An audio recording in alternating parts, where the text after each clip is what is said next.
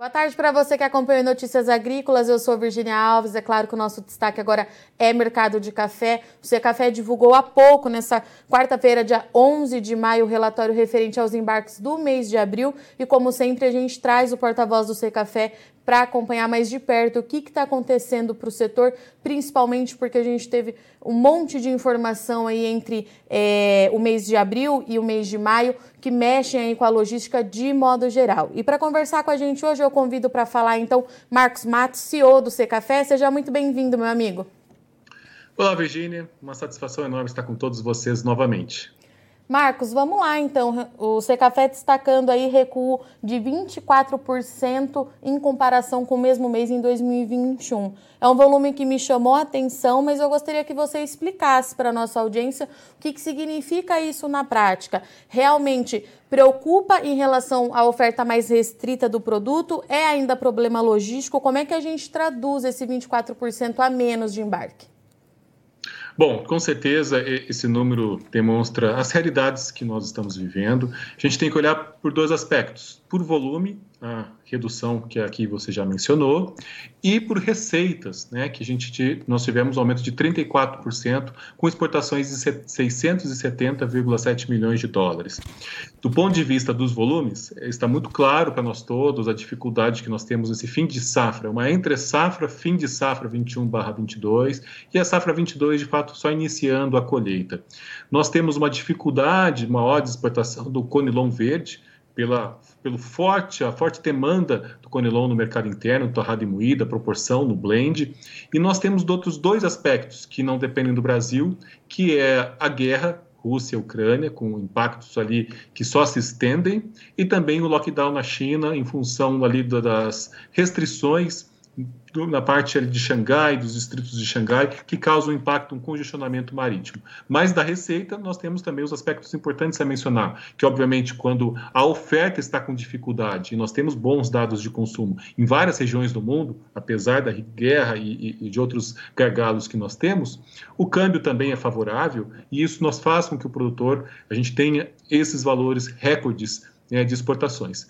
Nós temos que lembrar que janeiro, fevereiro e março foram meses muito bons, que a gente bons dentro da realidade do Brasil, né? 3.4 milhões em janeiro de sacas, 3.6 em fevereiro, 3.8 milhões de sacas em março. Quer dizer que a gente conseguiu dar uma certa vazão para aquelas aquele café que a gente não conseguiu exportar em 21.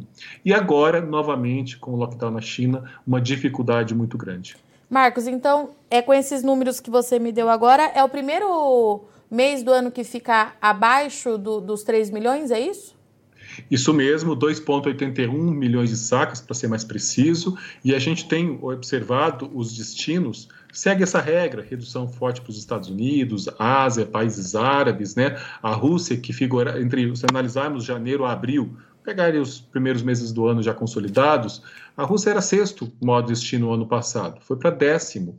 Ah, os países do leste europeu também caíram. A Rússia caiu 35% e os países do leste europeu, que realmente, de certa forma, estão mais envolvidos com aquele assunto da guerra, existe uma questão logística para toda aquela região, 35,6% de queda. Então, isso é impacto, sim, é, é, diretamente da guerra. Tá, Marcos, falando um pouquinho então sobre a guerra, você já trouxe que a Rússia caiu nesse ranking, ele ocupava o sexto antes, é isso? E agora está em décimo? Exatamente. Importou 273 mil sacas, tá. sendo o décimo é, no nosso ranking, obviamente com os impactos. E não só, a gente tem vários outros países que a gente tentou dar uma consolidada aqui, do que nós chamamos de leste europeu, caindo 35,6%.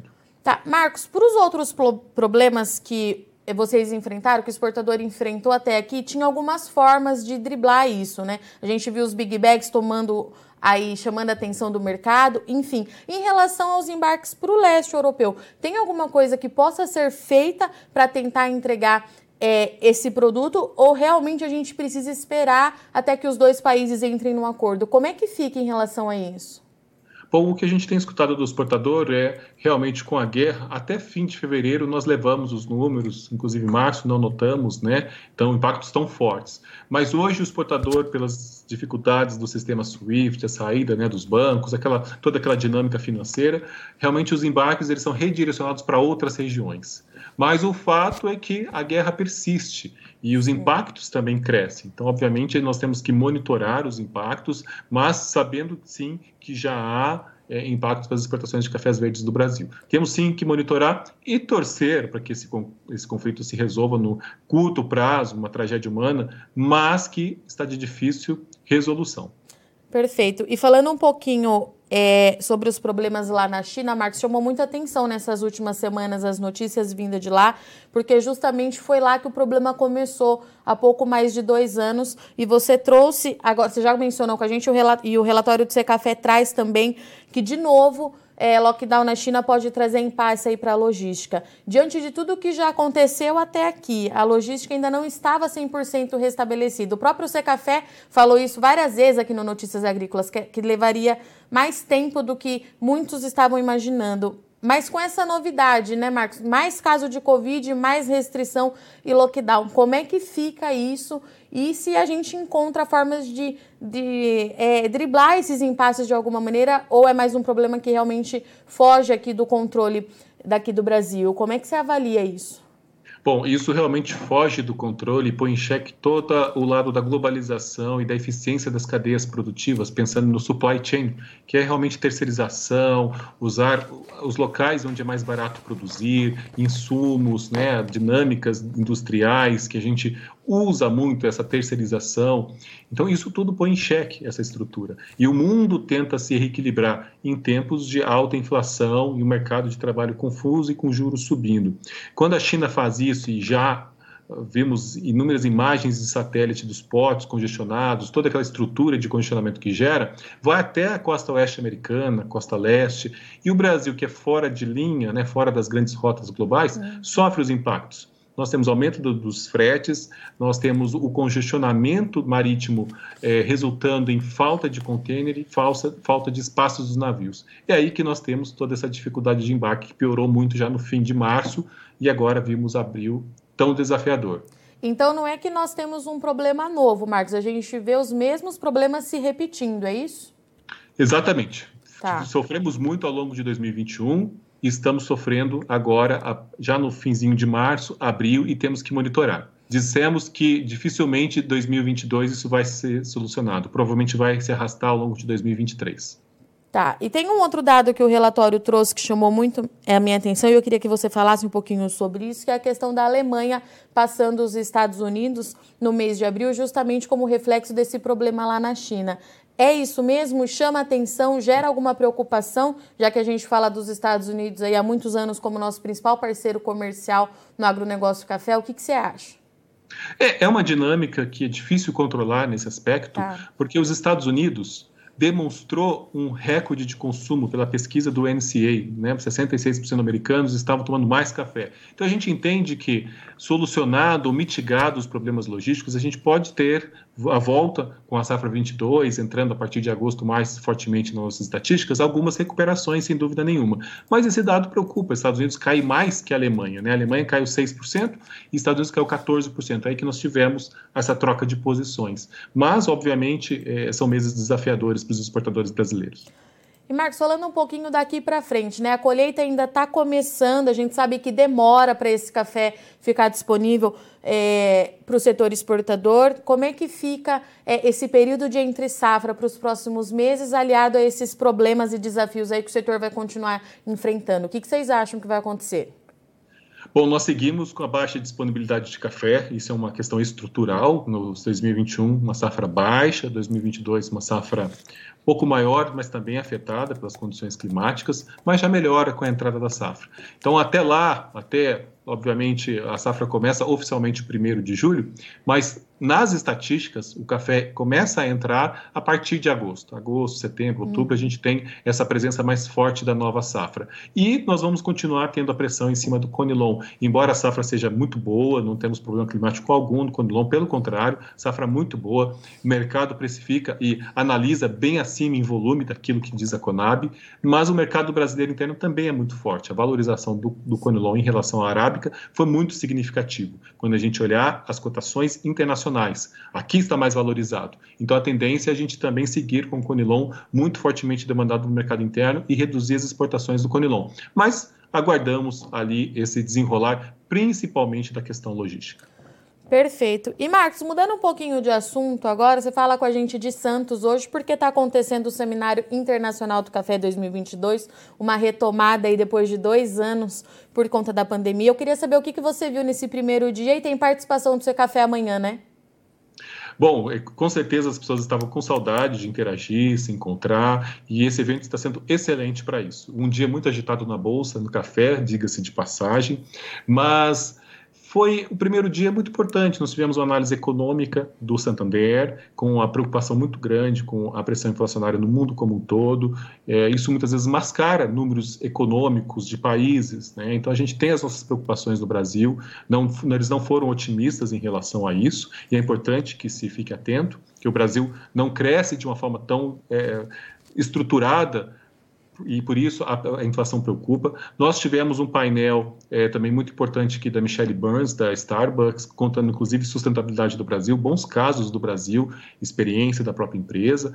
E a gente vai ter é, à frente muitas outras discussões. O Secafé participa duplamente deste evento amanhã. Um painel com as associações globais, as organizações de café da Europa, Estados Unidos, discutindo as novas regulamentações globais também um pouco de logística, e depois o painel sobre mercado de carbono. Como valorar o carbono ao produtor, já que a gente demonstrou no estudo o carbono negativo, tão sustentável, ou seja, o carbono do café é verde e a gente tem que aproveitar toda essa onda favorável ao Brasil. Muito bem. Meu querido, obrigada pela sua participação, disponibilidade. Eu sei que vocês estão com a agenda muito corrida, mas obrigada mais uma vez pela atenção aí com Notícias Agrícolas. Portas abertas para voltar mês que vem, para voltar aí nas próximas oportunidades. Ser Café é um grande parceiro nosso. Até a próxima. Muito obrigado, uma satisfação enorme estar com vocês. Contem sempre conosco.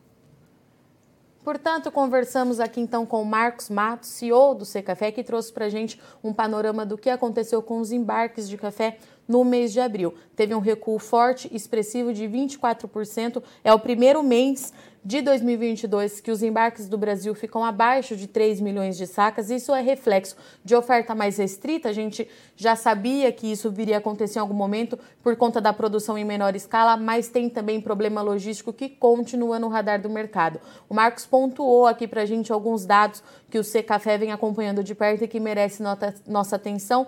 Guerra continua trazendo bastante preocupação. Rússia e Ucrânia não entram num acordo e isso, claro, que traz bastante impacto para as exportações. A Rússia, que antes é, ficava ali em sexto lugar no ranking de importador de café brasileiro, caiu para décimo, então isso chama atenção. Vou repetir de novo aqui para vocês que os dois países juntos consomem em média um volume de 6 milhões de saca por ano. Então é um mercado importante, a gente precisa continuar acompanhando, porque o Marcos deixou claro aqui para a gente que não tem muita ação para o setor exportador tomar nesse momento. Né? Os dois países precisam entrar num acordo para que as coisas voltem à normalidade. Paralela a tudo isso, problemas de Covid na China, lockdown e restrição nos portos, principalmente em Xangai, que tem o maior porto do mundo, traz bastante preocupação e já reflete nos embarques. A gente volta então àquele problema que nós vimos há dois anos atrás, com falta de navio, falta de espaço é, em container, os bookings, contratos sendo rolado para frente, tudo isso volta a acontecer